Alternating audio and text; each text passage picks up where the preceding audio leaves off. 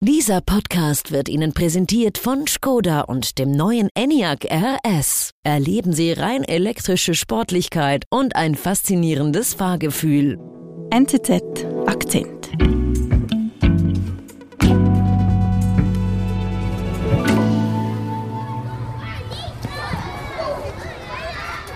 Hallo Giorgio, ich höre hier fröhliches Kindergeschrei.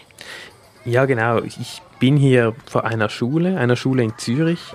Pausenplatz, ein Ping-Pong-Tisch, die Kinder, die rennen herum, es hat einen Spielplatz, aber da ist auch Panzerglas, da sind auch Überwachungskameras überall, da ist Security an, an jeder Ecke, mhm. weil das hier, das ist keine gewöhnliche öffentliche Schule, das ist die Noam, so heißt sie, und das ist eine jüdische Schule in Zürich. Und natürlich, wie alle jüdischen Einrichtungen in der Schweiz und auch in Deutschland hat es hier Bewachung, hat es hier Security.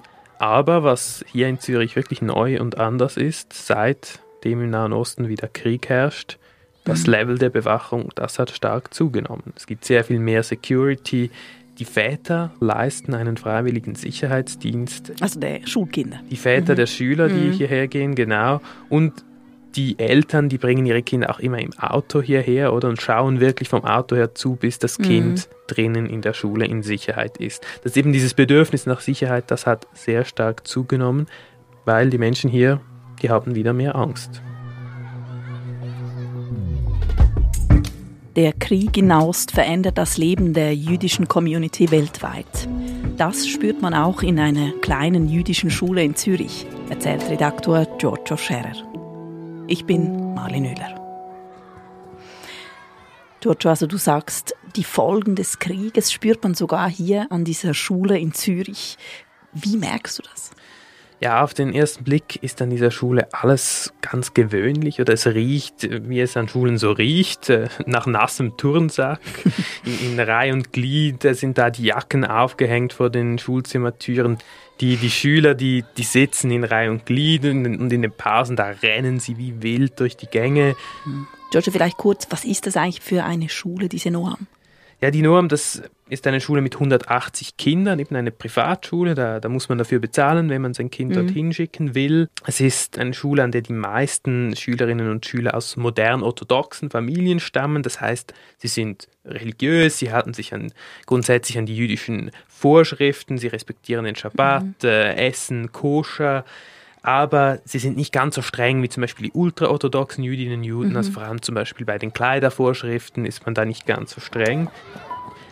Aber man merkt halt auch, je länger man dort ist, unter der Oberfläche, das ist kein unbeschwerter Schulalltag hier. Da mhm. ist etwas, da ist eine, eine Unsicherheit. Mhm.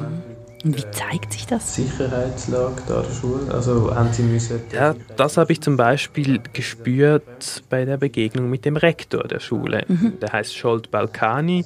Das ist ein Mann um die 50, hat einen Sakko an, sehr gestylt, eine Kippa trägt, der eigentlich so vom Typ her ein Intellektueller, hat auf jede Frage eine mhm. tendenziell etwas längere Antwort. Die Leute, die nicht kennen, werden befragt, wird in die Rucksäcke hineingeschaut. Also die Sensibilität ist immer da. Er bringt mich dann hoch vom Eingang, er bringt mich hoch in ein Sitzungszimmer der Schule und dieses Sitzungszimmer, das ist umgeben von Panzerglas und das taucht eben auch das Innere so in ein leicht bläuliches Licht. Also da merkt man schon, ähm, etwas ist anders hier. Aber er hat mir auch erzählt, dass er sich bisher eigentlich immer getragen fühlte von der Mehrheitsgesellschaft. Also der nicht-jüdischen Schweizer. Ja, genau. Ich dachte, also das sind einige wenige, die mich hier angreifen könnten. Und das hat sich jetzt, nach dem Angriff der Hamas auf Israel am 7. Oktober, das hat sich für ihn etwas verändert. Zürcher ist das gerade mal, hui, was, was ist auch da los? Und was ähm, genau? Ja, einerseits merkt er das selbst an der Stimmung in der Stadt in Zürich. Ich meine, da muss man sich vorstellen, seit diesem Angriff der Hamas, da gab es in der ganzen Stadt Schmierereien, antisemitische Schmierereien, anti-israelische Schmierereien. Da stand zum Beispiel toten Juden stand mhm. zum Teil an den Wänden, zum Teil auch an, an anderen Schulen oder eben diese Parole From the River to the Sea, die das Existenzrecht Israels äh, negiert. Und Scholt Balkani, der Rektor, der merkt das nicht nur eben an dieser allgemeinen Stimmung in der Stadt, dass die anders geworden ist, sondern er merkt es auch persönlich. Das hat Auswirkungen auf ihn, oder? Er hat sich, bis vor kurzem hat er sich problemlos getraut, mit der Kippe auf dem Kopf im Traum nach Hause zu fahren, zusammen mit seinem kleinen Sohn. Ich trage, in der Öffentlichkeit im Moment keine Kippe sondern Baseballmütze. Jetzt traut er sich das nicht mehr. Jetzt zieht er eine Baseballkappe an im Traum, damit man nicht mehr sieht, dass er jüdisch ist. Auch, meine Kinder nicht. Punkt. Und er merkt das eben nicht nur im Privaten, im Persönlichen, sondern natürlich auch als Rektor dieser jüdischen Schule, wo eben die Sorgen, die Probleme jetzt ganz andere geworden sind. Die Sicherheitsschleusen haben Sie gesehen. Wir sind gleich zurück.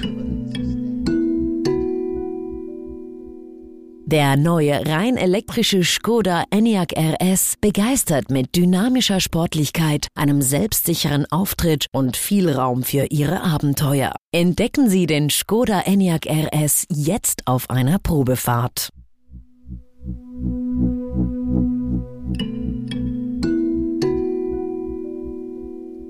Also Giorgio, der Rektor dieser jüdischen Schule erzählt, wie er sich auf dem Weg zur Schule und auf dem Heimweg dann nicht mehr als Jude zu erkennen geben will und eben auch die Sicherheitsmaßnahmen an der Schule erhöht hat. Es, es hat Kameras, das ist aber so Standard genau, ja. allen jüdischen Schulen. Was sich aber eben jetzt an dieser Schule stark verändert hat, nach diesem Hamas-Angriff, sie hat 40 zusätzliche Schüler aufgenommen. Ha. Schüler aus Israel. Das sind Kinder von Israeli, die in die Schweiz gekommen, geflohen sind ich meine, Zürich, da gibt es eine große jüdische Community, das sind etwa 6000 Personen. Die Leute, die sind sehr betroffen, die haben Verwandte, Bekannte in Israel, die, mhm. die wollten etwas tun. Und da gab es eben diese Familien, die Schutz gesucht haben in der Schweiz.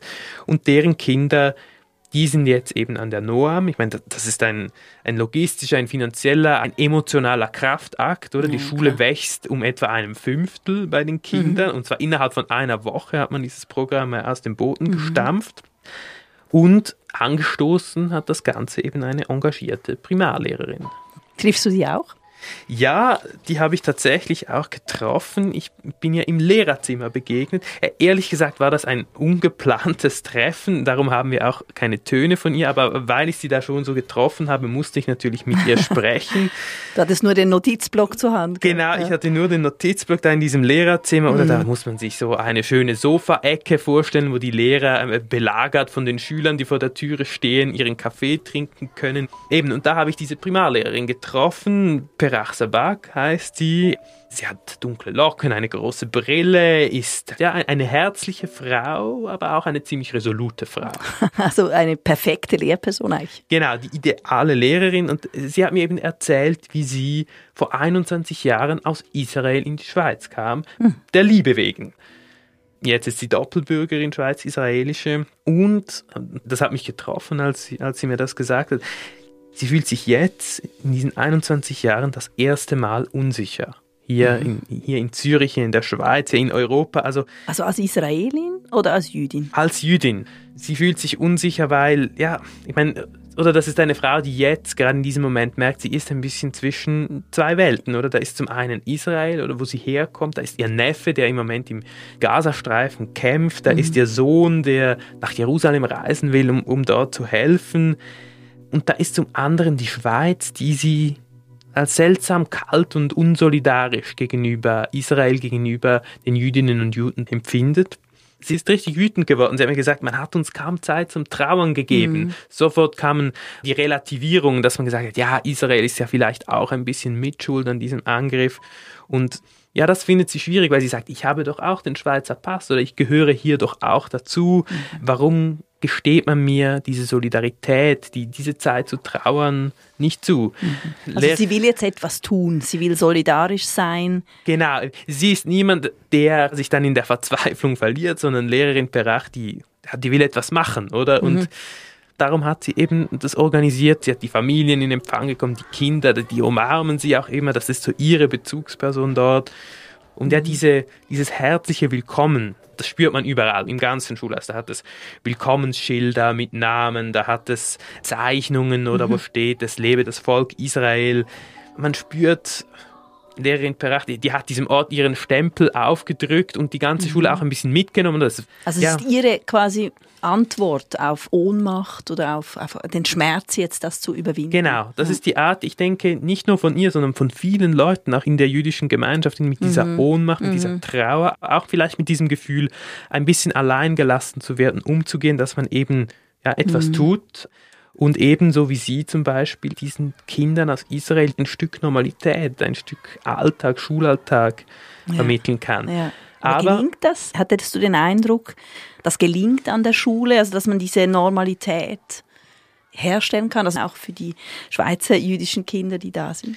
Ja, ich glaube, oberflächlich ist es gelungen der Alltag, wenn man die Schule besucht, da ist ganz normal, der Unterricht findet statt, die israelischen Kinder sind integriert in den Unterricht, da gibt es mhm. immer das koschere Mittagessen, man redet auch über anderes als über den Konflikt, die Kinder, die wirken fröhlich, aber wenn man eben etwas genauer hinschaut, dann merkt man, die Stimmung unter den Schülerinnen und Schülern, die hat sich eben doch auch verändert. Und das, das ist auch belastet irgendwie. Ja, das ist belastet, da ist etwas nicht mehr ganz so unbeschwert, wie es zuvor war. Und mhm. das habe ich deutlich gemerkt in der Begegnung mit einer Schülerin. Haben die Eltern gesagt, oder wie? Äh, meine Eltern ja. haben es gesagt. Jael heißt die, die ist 13 Jahre alt, Sekundarschülerin. Die konnte ich treffen, ganz oben im Schulhaus. Da ist die, die Oberstufe zu Hause, da ist es ein bisschen ruhiger als unten, wo da die Primarschüler sind mit ihrem äh, Rambazamba. Dass wir eben nicht wussten, was ist jetzt los mit unserer Familie. Ähm, ja, und Jael sie spricht, finde ich, als ob sie schon einiges älter wäre, sehr reflektiert, mhm. sehr klar, sehr reif. offen, reden mit allen. Ja, genau, sehr, sehr reif mhm. und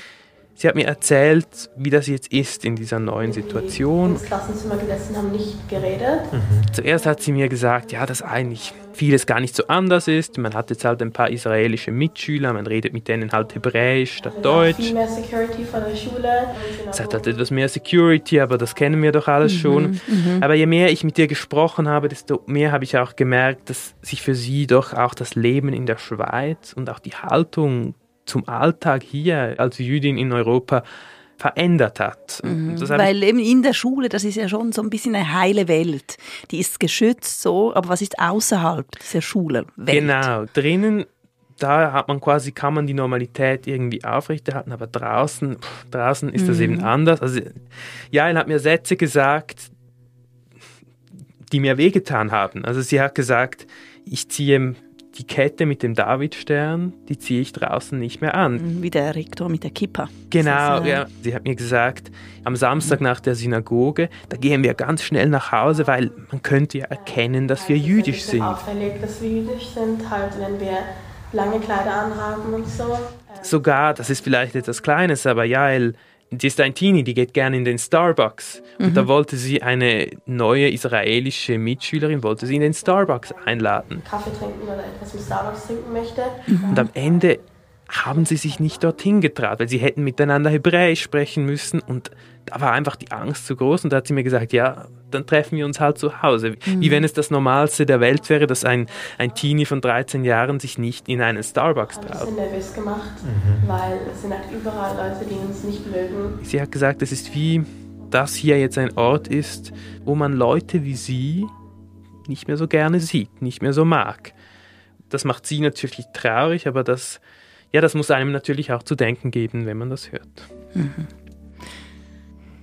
Also seit Kriegsausbruch, George, hat sich vieles verändert an dieser Schule, dass das beschrieben, nicht nur quasi im kleinen Raum dieses Schulgebäudes, sondern auch außerhalb. Aber diese Angst vor Antisemitismus im Alltag, den die Menschen an der Schule beschreiben, der existiert ja nicht erst seit ein paar Wochen. Nein, natürlich nicht. Also der Antisemitismus in Europa, in Deutschland im Besonderen, aber natürlich auch in der Schweiz, der hat eine sehr, sehr lange Geschichte. Dabei geht es nicht nur um den klassischen Antisemitismus von rechts oder nicht mehr nur, sondern es gibt halt jetzt gerade bei diesen Konflikten im Nahen Osten immer auch mehr diese Tendenz oder die jüdische Religion und die Politik des Staates Israel zu vermischen. Oder dass man zum Beispiel mhm. Jüdinnen und Juden in Zürich, die zum Teil ja seit Jahrhunderten in der Schweiz leben, oder hier genauso dazugehören wie jeder und jede andere auch, irgendwie versucht mitverantwortlich zu machen, wenn einem etwas nicht passt an der Politik mhm. des Staates Israel, weil es eben ein jüdischer Staat ist. Und tatsächlich jetzt mit diesem neuen Konflikt im Nahen Osten seit dem 7. Oktober, da haben auch die antisemitischen Vorfälle in der Schweiz zugenommen. Also das sagt auch der Schweizerische Israelitische Gemeindebund. Das ist jetzt präsenter, aber eben, es hat natürlich eine lange und leidvolle Vorgeschichte. Mhm. Was bedeutet das jetzt für diese Schule? Wird da bleibend etwas verändert sein? Ja, vieles ist da noch offen und unsicher. Jetzt ist es so, dass die ersten israelischen Familien wieder in ihr Land zurückkehren. Andere sind sich nicht ganz so sicher, können wir schon zurück, können wir es wagen oder müssen wir vielleicht auf lange Sicht hier bleiben, zu Flüchtlingen werden. Mhm. Und auch die Schule, das habe ich wirklich gemerkt bei meinem Besuch, die ist hin und her gerissen. Einerseits oder ist da der Mut, das Selbstbewusstsein, dass man sagt, wir wollen helfen, wir wollen auch hinstehen und sagen, wir sind hier, wir gehören zur Schweiz, wir wollen uns nicht dafür schämen, wir wollen uns nicht verstecken. Aber andererseits ist da halt doch auch diese Angst, diese zunehmende Angst, dieses Gefühl, ja, will man uns denn hier?